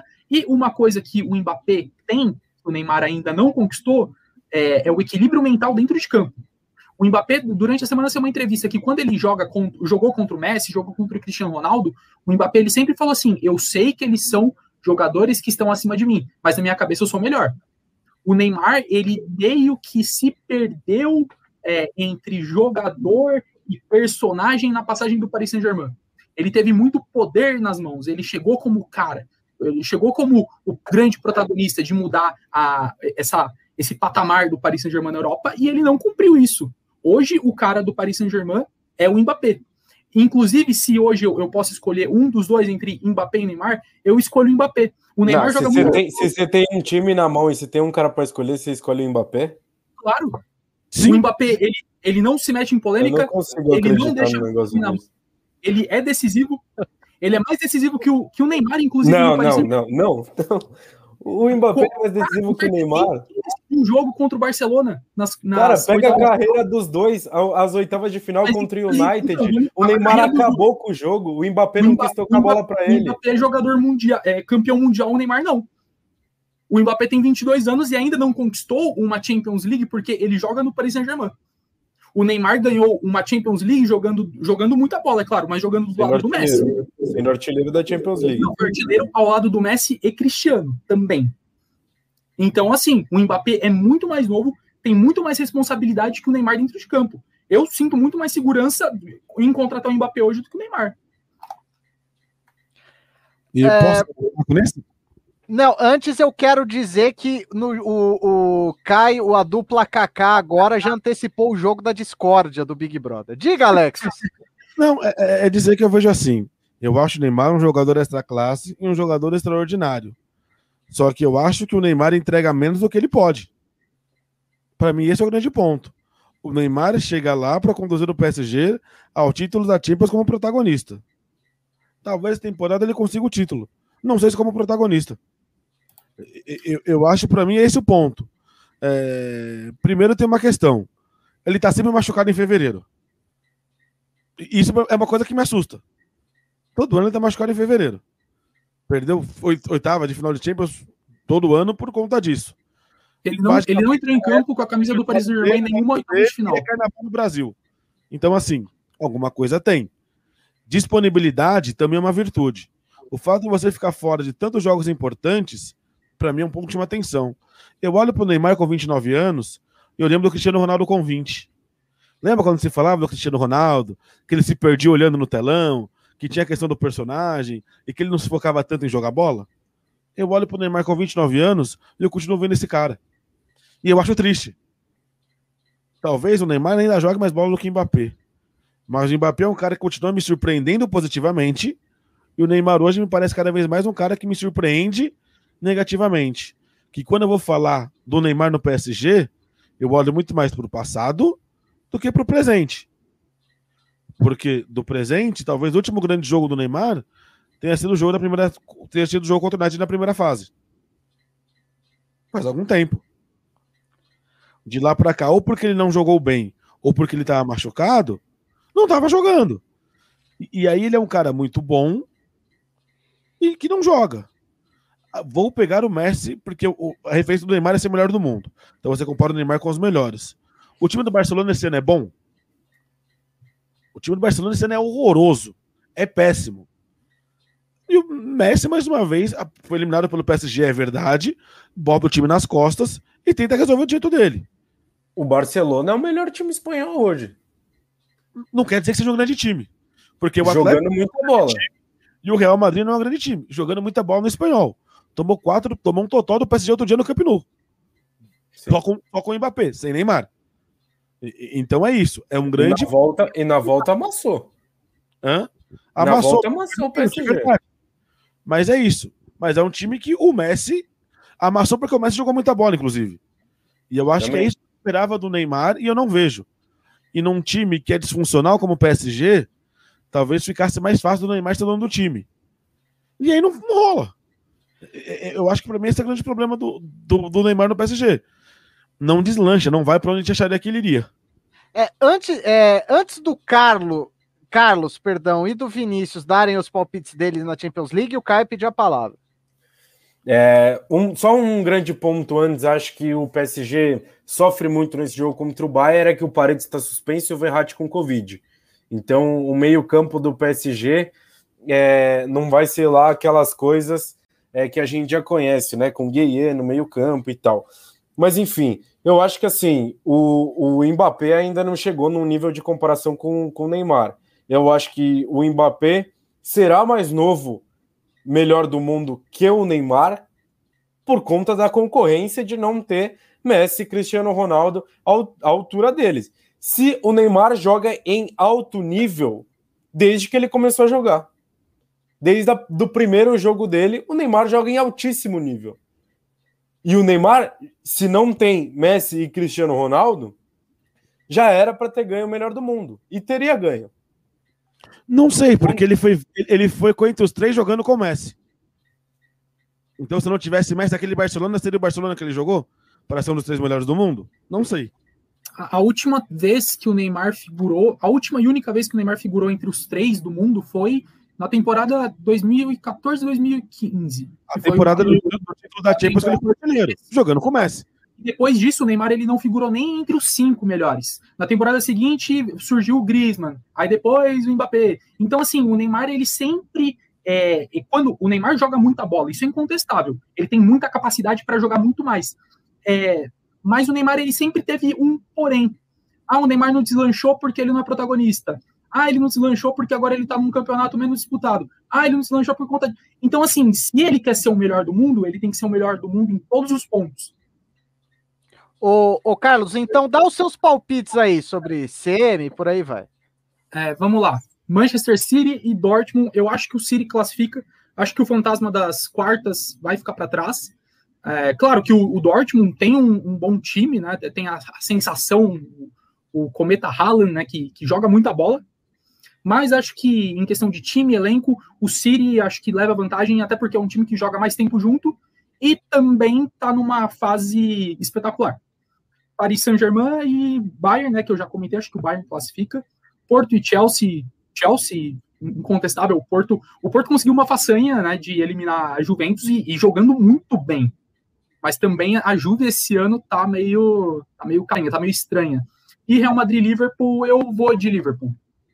Acho que a questão do individual e do coletivo é, do, do, Liverpool acho que está mais encaixado hoje que do Real Madrid. E também o Sérgio Ramos faz uma falta absurda. Que esse zagueiro joga, o que, o que ele decide de jogo é, é impressionante e acho que ele vai fazer muita falta. Aí, City Bayern. É, City Bayern. Eu vou ficar com o Manchester City. Acho que o Chelsea, Manchester City Liverpool. Chelsea, Liverpool, Liverpool. City, Liverpool. Infelizmente o City. Mas tem a primeira vez para todo mundo, né? Inclusive é, é... vai ser contra o, o, maior vencedor do o maior inglês campeão da Champions League. É, Eles terão exatamente, exatamente o meu caminho, eu vou falar daqui a pouco mais a respeito. Alexis, você, seus palpites.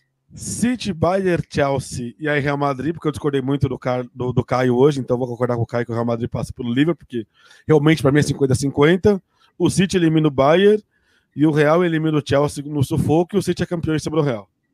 Tá, vamos lá. Eu quero dar meu plá também, porque, vamos lá, para mim, o melhor time de toda essa temporada europeia é o Manchester City.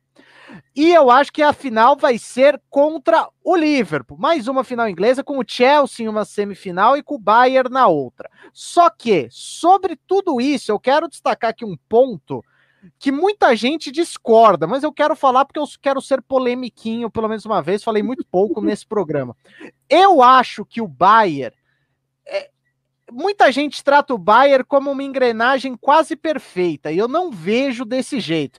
Eu acho que o Bayern é um time muito dependente de três jogadores: Lewandowski, Miller e Kimmich. E o Bayern, não é que dá sorte, o Bayern sabe que esses caras são extremamente regulares. Esses sim funcionam como engrenagens quase perfeitas. O Kimmich não erra um passe, o Miller não erra absolutamente nada do que ele faz, e o Lewandowski é um ser que é incapaz de errar uma finalização ou qualquer coisa que ele faça. Então, quando um desses três, não é que vai mal, quando um desses três tem um decréscimo de qualidade, o Bayern sofre muito. E agora, pelo menos no, no jogo de ida, o Lewandowski não vai jogar vai entrar o Chopomoting. Cara, é, vai ser muito complicado. Ok, o PSG tem todos esses problemas, inclusive acho que o Bayern passa, só que, cara, a, a queda de qualidade para mim é brutal. Todos os outros jogadores que são muito bons do Bayern, é, isso é sempre bom a gente destacar, o Alfonso Davis se achou como o melhor lateral esquerdo do mundo e por aí vai. Todos esses eu vejo como asteroides que orbitam em torno dos outros três. Pelo menos essa é a minha visão do Bayern, que eu acho que é. Uh, uh, uh, é, obviamente, um dos melhores times do mundo. Sou incapaz de falar que o último título não foi merecido, só que eu tenho uma visão meio distante do Bayern. Diga, Carlos. É, o, o Bayern pode se apegar à, à lei do ex, né? O Choupo-Moting jogou a temporada passada no Paris Saint-Germain. É, e, e, sobre um isso, que a gente falou. Sim, e sobre isso, Will, que você falou, eu não discordo completamente de você. É, é, tem uma parte ali que eu, eu acho que o Bayern sofre muito defensivamente no campeonato alemão. É, eu não. Essa temporada eu ainda não assisti a Bundesliga, mas no ano passado, quando eu estava na abstinência de futebol, comecei a assistir a Bundesliga e é um campeonato impressionante, tem gol toda hora. É, é muito legal de ver, é bem, bem. É um campeonato de entretenimento. E eu estava vendo um jogo do, um jogo do Bayern contra o Leipzig, e eu tenho um amigo, né, que é torcedor do Dortmund. Eu falei para ele, cara, impressionante como o Bayern eh, toma sufoco em jogo. Só que não leva gol contra o Lyon na, na semi da temporada passada. Se o, se o Lyon tivesse jogadores mais capacitados, o Lyon é, garantiria o jogo no primeiro tempo. É, o, claro, o time do Bayern é brilhante, mas é, em grandes jogos não podem haver falhas. Contra o Paris Saint-Germain, eu acho que classifica, mas contra o Manchester City, que hoje eu acho que é um time coletivamente funciona. Eu acho que é uma engrenagem quase perfeita do Manchester City. É, contra o Manchester City, acho que hoje o, o City é, é, favorito, porque não tem essa inconsistência defensiva como o Bayern apresentou na temporada passada e também apresenta nessa. Bom, só, só eu um vou negócio, Só um negócio rapidinho. O Lewandowski faz muito gol que parece fácil, né? Mas se o Choupo-Moting não estiver bem posicionado igual o Lewandowski, nem gol fácil ele vai fazer. Ah, com certeza é não.